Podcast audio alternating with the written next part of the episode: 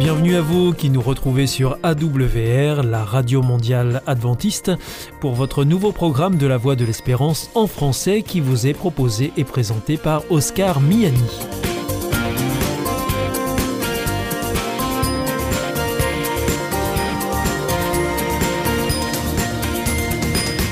C'est donc parti pour les 30 prochaines minutes ensemble. Merci de votre fidélité à la voix de l'espérance. Vous êtes toujours plus nombreux à nous écouter sur les ondes, par Internet ou aussi grâce à votre téléphone. D'ailleurs, je vous en rappelle tout de suite les numéros qui ne sont absolument pas surtaxés. Alors si vous voulez nous écouter avec votre téléphone depuis la France, eh bien vous composez le 01 80 14 44 77. Si vous êtes en dehors de France, eh bien vous composez le 0033 1 80 14 44 77. Et depuis les États-Unis, eh bien c'est le 1 712 432 9978. Alors aujourd'hui, au programme, nous vous proposons votre rendez-vous santé avec le docteur Jean Lincey. Ensuite, ce sera votre émission Top Cuisine. Et pour finir, ce sera un temps de réflexion avec le pasteur Pierre Péchou. Tout de suite, donc pour commencer, voici Sentez-vous bien. Bonjour docteur Jean Lincey. Bonjour Oscar. Bienvenue dans notre chronique Sentez-vous bien. Je rappelle que vous êtes directeur d'une thèse sur les 21 grandes causes du mauvais fonctionnement du cerveau. Vous abordez régulièrement des nouveaux sujets et aujourd'hui vous nous invitez à nous intéresser aux questions euh, de malformation, docteur Jean Lincey. Oui, les facteurs, si vous voulez, qui influencent la mauvaise formation des organes génitaux sont les mêmes que ceux qui interfèrent avec la mauvaise mise en place du cerveau pendant la vie intra-utérine. Là, il y a une étude intéressante, une étude norvégienne, sur euh, un très grand nombre de femmes, 35 000 femmes qui ont été suivies pendant leur grossesse. Et on s'est aperçu que les femmes qui mangeaient bio avaient moins de risques d'avoir un petit garçon ayant des malformations, une malformation particulière des organes génitaux qui s'appelle l'hypospadias. L'hypospadias, c'est simplement euh, le fait que l'urètre, sa bouche en dessous de la verge et ne ça bouge pas au bout de la verge. Alors ça s'opère euh, très bien, hein, c'est pas, c'est une malformation euh, bénigne, euh, relativement bénigne. Enfin, on sait très bien réparer ça, mais c'est un marqueur du fait qu'il y a quelque chose qui s'est pas bien passé pendant la grossesse. À un moment très précoce, du reste, c'est entre 8 et 14 semaines de grossesse que se produit cette, cette malformation. alors on s'est aperçu que eh bien, les femmes qui mangeaient bio, voyez le risque de cette hypospadias divisé par à peu près 2. Quand même. Oui, quand même, oui.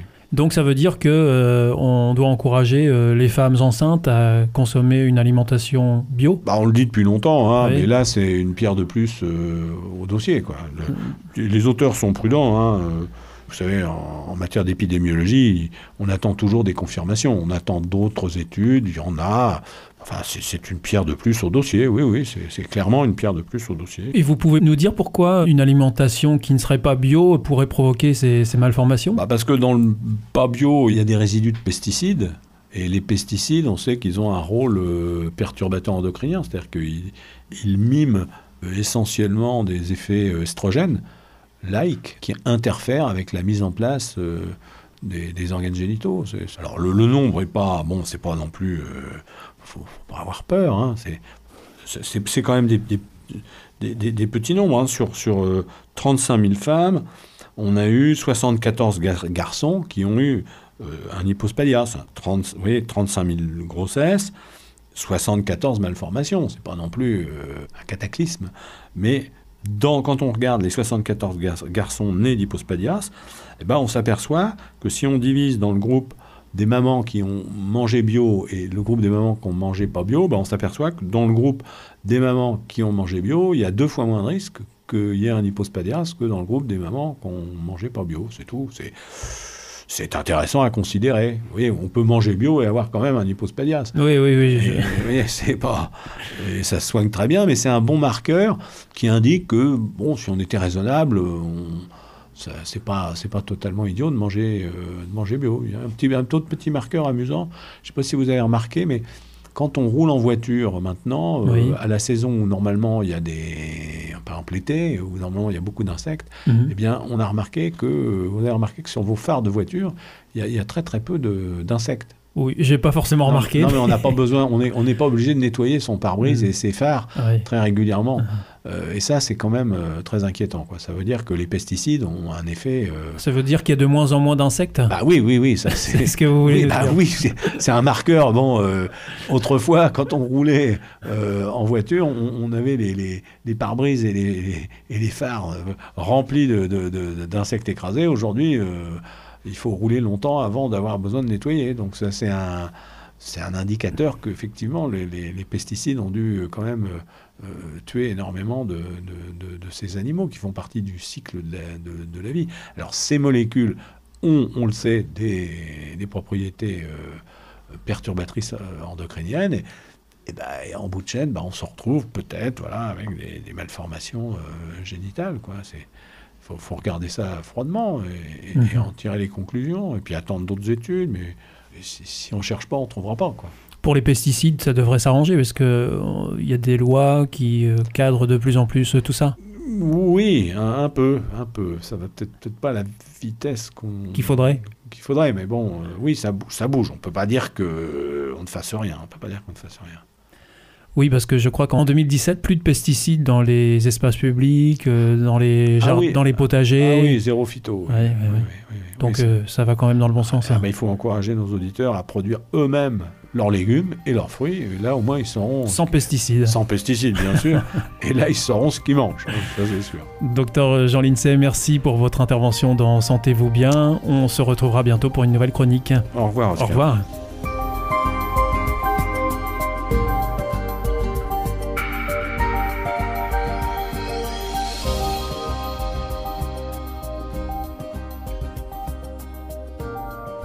The voice of hope. Hier ist Adventist World Radio, die Stimme der Hoffnung. Questa è la radio mondiale avventista. La voce della speranza.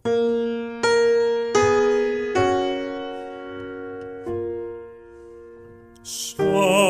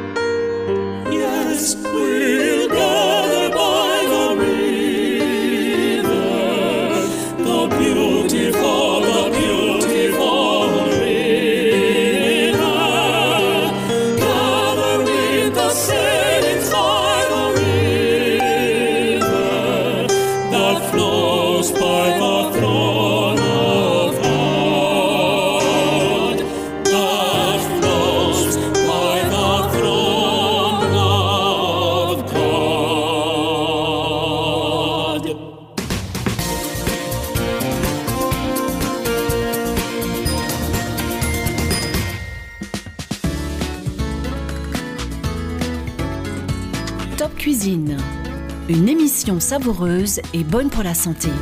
Présentée par Oscar Miani.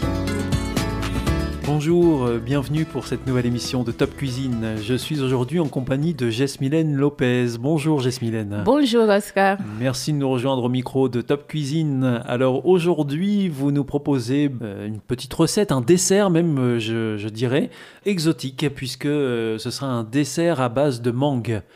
Et voilà. Et donc, euh, ce dessert, c'est une mousse. Et alors, euh, bah, vous allez nous expliquer comment vous fabriquez cette mousse et quels ingrédients déjà il nous faut pour euh, faire cette recette. Alors, pour ceux qui aiment les mousses, euh, donc je vous propose voilà une recette de mousse à la mangue et on aura besoin de deux petits pots de yaourt soja. Oui. Ça, c'est pour remplacer la crème, mais si on veut le faire à la crème, c'est possible aussi. Hein Ah Oui, oui, Ouais. oui. Ça c'est pour ceux qui ne, ma- euh, qui ne mangent pas la crème fraîche. voilà. Mais bien sûr qu'on peut remplacer tout ça par la crème fraîche. Euh, donc, je vais vous donner une recette euh, qui c'est vegan. On va baser là-dessus. Donc, c'est deux petits pots de yaourt soja, Oui. 200 millilitres euh, de lait de coco, deux grandes mangues. Il faut qu'elles soient mûres. Alors ça, c'est important qu'elles soient mûres, les mangues. Ah Oui, Oui. pour bien mixer. Euh, un quart de citron, on va juste euh, prélever le jus. Un quart de citron. Oui. Donc c'est vraiment pas beaucoup. Pas beaucoup, oui. Et, et, euh, c'est du citron vert? N'importe quel citron. N'importe. au choix. Au choix. D'accord. Deux feuilles euh, de gélatine euh, végétale ou sinon il y a des gélatines en poudre aussi végétale. Mhm. Euh, un batteur Oui. et euh, 100 grammes de cuillère de sucre en poudre. D'accord. Et puis euh, un petit peu de vanille si on veut donner un goût vanille? Oui, c'est vrai, un peu de vanille. D'accord. Et la vanille, euh, vous la l'utilisez sous quelle forme? Vanille en poudre. Vanille en poudre. Oui. D'accord. Top Cuisine. Donc une fois qu'on a rassemblé tous ces ingrédients, Jesmylène, euh, comment est-ce qu'on s'y prend? Comment vous, vous faites pour euh, nous préparer cette euh, belle mousse à la mangue? Alors, dans un premier temps, on va mettre euh, la gélatine en feuilles, si vous, vous l'avez. On va les tremper dans une assiette creuse Dans un peu d'eau chaude avec un peu d'eau chaude. Oui. Et on va laisser environ euh, 15 minutes. Et puis, on va bien mélanger jusqu'à l'obtention d'un mélange liquide. Oui. On met de côté. Oui. Je voulais préciser qu'il faut mettre euh, la crème euh, de coco dans les frigos. Ah, d'accord. Il faut, Oui. dès le départ, il faut que la crème Elle soit de dans coco soit fraîche. Il faut qu'elle soit Fraîche fraîche. dans le sens froide. Oui. Mhm. Donc, on va, mettre, on va la mettre dans un bol qui soit large et profond. Oui. On va battre jusqu'à l'obtention d'une crème. La crème de coco seule, La crème de coco seule. on la bat et ça finit par... euh, oui, ça par- va être plus crémeuse. Ça devient onctueux. Onctueuse. Mhm, voilà. D'accord. Vous avez des beaux mots au moment précis. Et puis donc une fois qu'on a euh, cette euh, crème de coco onctueuse, qu'est-ce qu'on fait? Alors, euh, une fois qu'on a cette euh, crème, on va, on va ajouter euh, les yaourts, Oui. les, sucres, les et on va continuer. yaourts de soja, c'est ça Ah oui, hein? les deux yaourts de soja, les sucres, 100 grammes de sucre, on va continuer à battre. Avec le batteur, hein Avec, toujours avec les batteurs électriques pour ceux qu'on a, sinon Oui. avec... euh, À la main, ça peut se faire aussi. main, c'est- oui, il faut avec un fouet, euh, hein. plus euh, Ah oui, il faut juste avoir un peu de... des forces. de muscles. des muscles plutôt. Et puis, euh, une fois bien mélangé, on va ajouter notre gélatine qu'on avait mis de côté, que normalement elle- doit être liquide. oui. On va l'ajouter et on va ajouter aussi les jus de citron qu'on va prélever d'un quart de citron. Pas besoin que ça soit beaucoup, parce que Oui. sinon ça va être un peu acide. C'est juste Ah. pour aciduler un tout un petit tout peu. petit hein. peu, Oui. voilà. Et puis on ajoute aussi la vanille. Et là, on va ajouter euh, la vanille. Bon, Et on va continuer à battre pour avoir euh, un mélange euh, homogène, d'accord. Et on obtient au bout d'un moment euh, une mousse. une mousse. Voilà. Ou c'est quand on la laisse reposer euh, plusieurs heures au frigo qu'on a la mousse. On aura la mousse après qu'on le place dans le frigo. D'accord. Là, alors- on va juste avoir une crème honteuse, Oui. comme vous dites, Oui, et on va les placer dans le frigo euh, 3-4 heures. Quand même. Euh, oui. Et à la fin, on aura voilà, cette, Cette mousse. euh, cette mousse euh, à la mangue. À la mangue. Et il suffit de la déguster. Et il suffit de la servir et déguster. Voilà. Donc merci beaucoup, Jasmylène, pour Cette recette de mousse à la mangue, évidemment, c'était un dessert ou c'est un dessert. Oui. On peut le manger n'importe quand, mais vous le recommandez plutôt en dessert. hein Un dessert, oui, oui. Merci beaucoup, Mylène. C'était euh, Top Cuisine. Aujourd'hui, vous nous avez présenté euh, la mousse à la mangue. Et puis, on se donne rendez-vous pour une prochaine émission. Et, Merci. et là, vous nous présenterez euh, une recette de, de plat.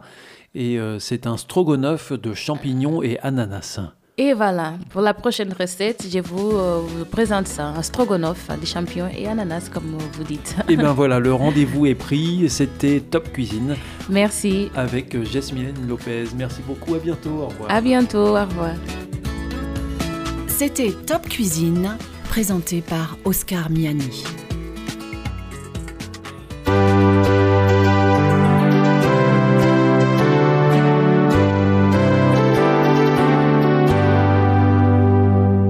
This is Adventist World Radio, the voice of hope. Here is Adventist World Radio, die Stimme der Hoffnung. Questa è la radio mondiale adventista. La voce della speranza. As I see the day approaching, day when Christ will come again, here's a question I keep asking of myself and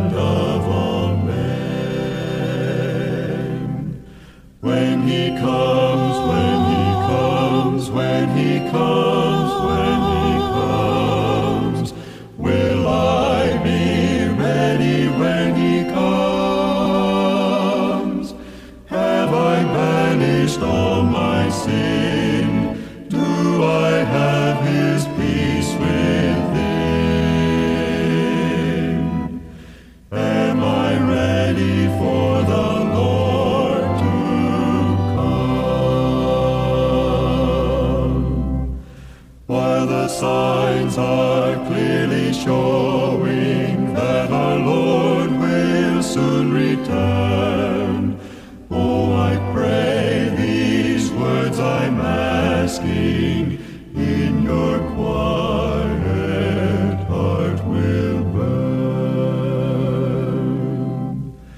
When he comes, when he comes, when he comes, when he comes, will you be ready when he comes? Have you banished all your sin? Do you have his peace within?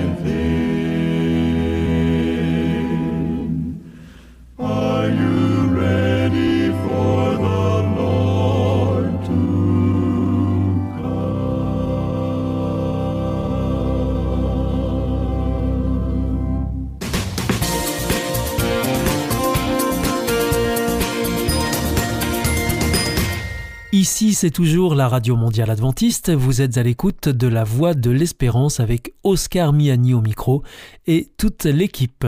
Juste avant, c'était Top Cuisine que vous retrouverez mercredi prochain à la même heure. Je vous rappelle que vous pouvez nous écouter sur les ondes, sur Internet aussi, sur les www.awr.org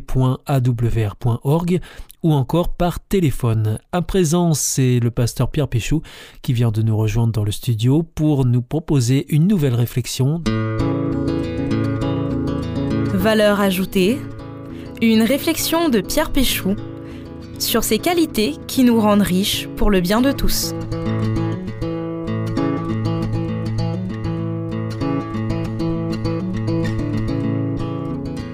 J'ai assisté il y a une trentaine d'années à une conférence donnée par un chef d'entreprise très en vogue à l'époque. Il expliquait sa méthode pour recruter un responsable et choisir entre deux candidats. Il réunissait un nombre de personnes et les deux candidats à l'embauche en choisissaient le même nombre pour former une équipe. Chaque personne avait une pelle pour creuser. Ce chef d'entreprise engageait le responsable qui savait le mieux faire travailler les gens de l'équipe pour qu'ils creusent efficacement.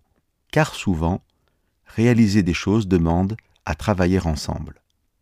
La collaboration veut dire exactement cela. Un labeur partagé, un travail ensemble. C'est la participation ensemble à l'élaboration d'une œuvre commune. Je reste avec mon histoire de trou à creuser.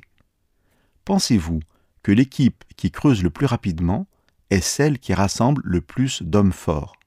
Eh bien, pas forcément, car l'expérience montre que l'équipe qui creuse le mieux est celle qui arrive à s'entendre et à coordonner ses efforts. Et c'est sur ce critère de la coordination que le postulant était embauché. Je vais vous raconter une autre anecdote, qui me vient d'un éducateur qui s'occupait de jeunes. Il avait fait l'expérience de faire transporter un tronc d'arbre assez lourd à un nombre de jeunes hommes en pleine force de l'âge, et ensuite à un même nombre de jeunes filles beaucoup plus frêles. À votre avis, quel groupe a été le plus efficace? Les filles, bien sûr, qui, conscientes de leurs limites physiques, avaient réussi à collaborer beaucoup mieux que les jeunes hommes sûrs de leur force. J'aime bien cette seconde histoire, pleine d'enseignements. Comprendre que la collaboration est une belle valeur qui permet d'avancer dans la vie. Quelles que soient nos convictions profondes, il est illusoire de penser qu'on peut toujours se débrouiller tout seul, qu'on n'a jamais besoin des autres. C'est une belle expérience que de découvrir un jour tout ce que l'autre peut m'apporter dans une collaboration. Vous n'êtes pas convaincu? Alors que je vous parle, vous vient à l'esprit toute une liste de situations où franchement, vous auriez été plus efficace sans les autres? Je n'en doute pas un instant. Pour reprendre mon histoire de tronc d'arbre à transporter, si vous étiez capable de le porter sans trop de fatigue, je ne doute pas que vous seriez plus efficace pour le déplacer en étant seul. Mais à se persuader que cela est vrai quelle que soit la situation, on finit par surestimer ses propres forces, à croire que l'on n'a jamais besoin des autres. Connaissez-vous ce proverbe africain? Seul, on va plus vite, ensemble, on va plus loin. Ensemble, on va plus loin. Peut-être que pour saisir toute la valeur de la collaboration, il ne faudrait pas restreindre l'expression plus loin à sa seule dimension géographique. Est-ce que plus loin, lorsqu'on est ensemble, ne dépasse pas le nombre de kilomètres parcourus? Et si collaborer au final me permettait aussi d'aller plus loin dans mon développement, dans mon accomplissement personnel? Collaborer, c'est ainsi peut-être perdre du temps, ou tout du moins en avoir l'impression, pour au final progresser plus vite dans plein de domaines de sa vie. La nature est exemplaire à ce sujet. Beaucoup de travaux concernant les forêts, par exemple, ont été faits pour montrer comment un écosystème vit la collaboration, comment telle espèce végétale ou animale dépend de tout un écosystème complexe et essentiel à sa survie. Pourquoi en serait-il différent pour nous? Quelle différence feriez-vous entre une chose utile et une chose nécessaire? Une chose est utile quand son usage ou sa pratique est ou peut être avantageux pour quelqu'un. Une chose est nécessaire quand son existence, sa présence, son usage, son action sont requis pour atteindre une fin, répondre à une situation, à un besoin. Une chose est nécessaire parce qu'on ne peut pas s'en passer ou s'en dispenser. Un synonyme d'utile, c'est avantageux. Un synonyme de nécessaire, c'est indispensable. Voici ce que l'apôtre Paul écrit dans la Bible au sujet du groupe et de la nécessité d'avancer ensemble. Il nous dit Le corps n'a pas qu'une seule partie, il en a plusieurs. Le pied peut dire Moi, je ne suis pas une main, donc je ne fais pas partie du corps. Pourtant, il fait quand même partie du corps. L'oreille peut dire Je ne suis pas un œil, donc je ne fais pas partie du corps. Pourtant, elle fait quand même partie du corps. Si dans le corps, il n'y avait que les yeux, comment pourrait-on s'entendre? S'il n'y avait que les oreilles, comment pourrait-on sentir les odeurs? L'œil ne peut pas dire à la main ⁇ Je n'ai pas besoin de toi ⁇ et la tête ne peut pas dire aux pieds ⁇ Je n'ai pas besoin de vous ⁇ Au contraire, même les parties du corps qui semblent les plus faibles sont nécessaires. Collaborer est parfois utile. Souvent, cela est nécessaire. Il est vrai qu'il y a une forme d'humilité à reconnaître la nécessité de l'autre dans ma propre vie. Mais ce plus loin dont parle le proverbe africain est, par définition, un lieu que je ne connais pas et qu'il me reste encore à découvrir. De nouveaux horizons, inaccessibles sans les autres, car il est impossible que je connaisse tous les chemins. Se laisser accompagner, se laisser aider, accompagner et aider soi-même, donner et recevoir, se soutenir, etc. La liste est longue de ces verbes mis en action dans la collaboration. Apprenons à avoir besoin de l'autre, à transporter avec d'autres les charges nombreuses de nos parcours de vie.